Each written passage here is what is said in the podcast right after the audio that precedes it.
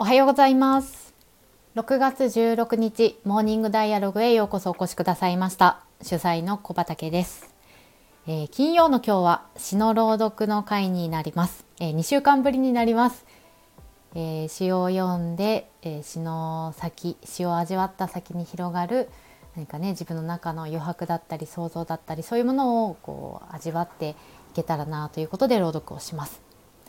えー、詩の紹介の前にですね一つ小話なんですがおととい、えー、私事なんですが息子がですね誕生日を迎えまして、えー、お祝いをしておりました私の息子は今背丈100センチくらいで、まあ、いつの間にか私の胸あたりぐらいまで大きくなっていてもう日ごとに言葉も達者になってきているんですけれどまあもうねすぐほんと大人になっちゃいそうだなって思っています。えー、で、まあ、子供と四六時中一緒にいても不思議なことに結構子供のこと何考えてんだろうこの子はみたいにねわ、えー、からないことってたくさんありますし親としての自分のこともよくわからないことだらけだなと思っています。えー、まあ、こんな私に共感してくださる方も結構いらっしゃるのではないかなとちょっと思っているんですが、まあ、子供のことを子供の成長を見守る中で、えー、一つ手に取りたくなった詩を今日は朗読させていただけたらと思います。えー、詩の紹介です。2018年春木文庫から出ています。本のタイトルは深呼吸の必要。著者は長田博さんです。深呼吸の必要という詩集の中から一つ、あの時かもしれない6を読みます。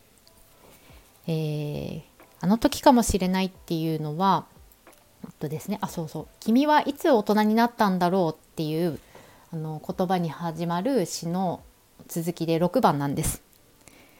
はい結構長いんです4分ぐらいの詩な読むとね4分ぐらいの詩なので、えー、まあまあ長いんですけれど是非是非最後がやっぱりいいので最後まで聞いてほしいと思います。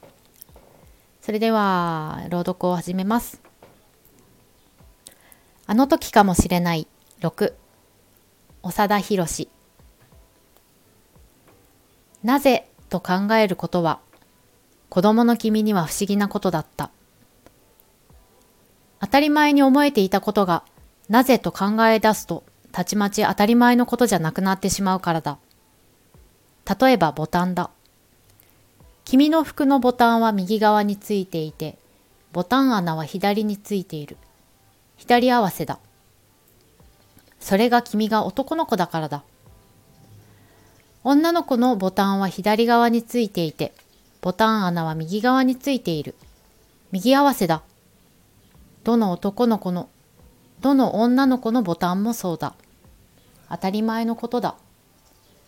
でもどうして男の子は左合わせで女の子は右合わせでなきゃいけないんだろう。なぜだ？そんな区別なんかしなくたって男の子は女の子じゃないし女の子は男の子じゃないのに。あるいは本だ君は一冊の本を持っていた。君の友人も同じ本を持っていた。同じ本だけれど君の本は君のもので。友人の本は友人のもので。2冊の本は別の本だった。友人の本はきれいだったが君の本は少し汚れていた。だけど違う2冊の本はやっぱり同じ1冊の本だった。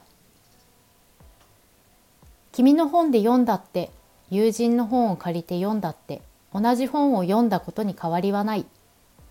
2冊の本は同じ本だった。なぜだ？違う本だったというのに。あるいは鏡だ。鏡の前に立って子供の君は右手を上げる。すると鏡の中の君が左手を上げる。君が左の耳を引っ張ると鏡の中の君は右の耳を引っ張った。なぜだ？鏡だからだ。鏡の中では右と左は必ず逆になるからだ。当たり前のことだ。椅子を君の左側に置く。すると鏡の中の椅子は君の右側にある。しかし、と君は疑ったのだ。そしてごろりと鏡の前に寝転んだ。すると鏡の中の君もごろりと寝転んだ。寝転んだ君の頭は右。君の足は左。だが変だ。鏡の中の君の頭も右。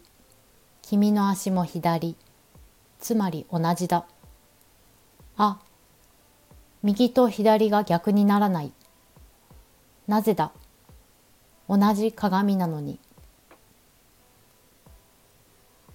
そういうなぜがいっぱい君の周囲にはあった。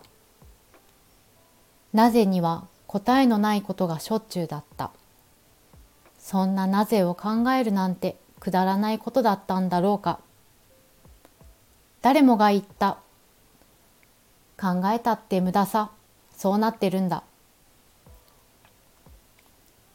実際そう考える方がずっと楽だった。何も考えなくて済むからだ。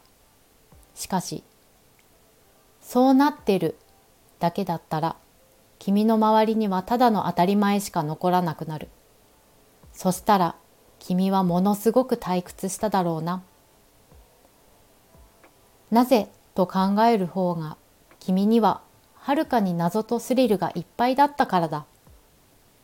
けれどふと気がつくといくいつしかもうあまり「なぜ」という言葉を口にしなくなっている。その時だったんだ。その時君はもう一人の子供じゃなくて一人の大人になってたんだ。なぜと元気に考える代わりにそうなってるんだという退屈な答えでどんな疑問もあっさり打ち消してしまうようになった時。